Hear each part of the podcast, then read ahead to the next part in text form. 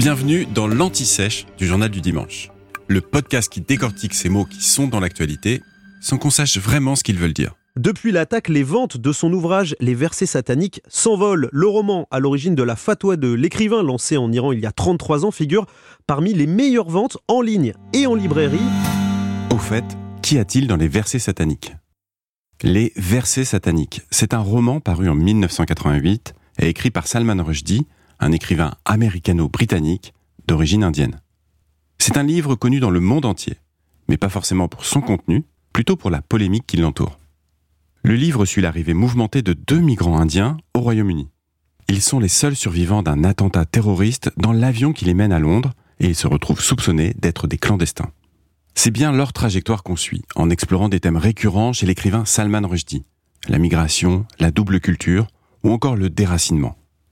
Le récit est un mélange de faits réels, de références autobiographiques et d'éléments inspirés de la vie du prophète Mahomet. Et il mélange le passé et le présent, le réel et l'imaginaire. Un peu ardu à la lecture, je vous préviens. Mais voilà d'où vient la polémique. Et du coup, le titre du livre. Il y a un passage qui évoque un litige théologique.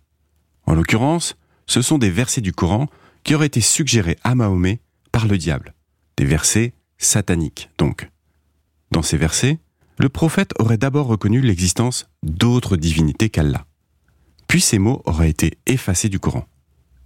Les musulmans les plus rigoristes voient dans l'évocation de ce litige un blasphème, des mots qui injurient la religion. Ce dont Salman Rushdie s'est toujours défendu. Le roman a donc été un best-seller mondial, tout en étant interdit dans plusieurs pays. Et surtout, le 14 février 1989, Salman Rushdie est devenu la cible d'une fatwa, qui a été lancée par l'ayatollah iranien Khomeini. Alors, une fatwa, dans le langage commun, c'est devenu un appel au meurtre prononcé par une autorité religieuse de l'islam.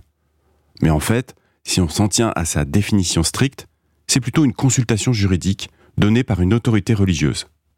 La fatwa de 1989 lance un appel à tous les musulmans d'exécuter Rushdie, mais aussi ses éditeurs et toute personne ayant connaissance du livre.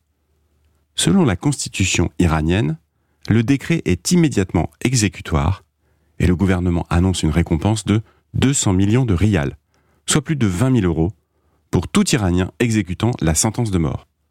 Le jour même, le Royaume-Uni avait placé l'écrivain sous protection. Et c'est toujours le cas aujourd'hui. Salman Rushdie a été victime d'une nouvelle tentative d'assassinat. Il a subi une attaque au couteau lors d'un colloque aux États-Unis. Venez d'écouter l'Anti-Sèche du Journal du Dimanche, le podcast qui répond à la question que vous n'osiez pas poser. Je suis Vivien Vergniaud et si vous avez aimé ce podcast, mieux si vous voulez écouter d'autres épisodes préparés par la rédaction du JDD, c'est facile. Abonnez-vous, suivez-nous, c'est gratuit. On vous donne rendez-vous trois fois par semaine en podcast et tous les jours sur le JDD.fr. À bientôt.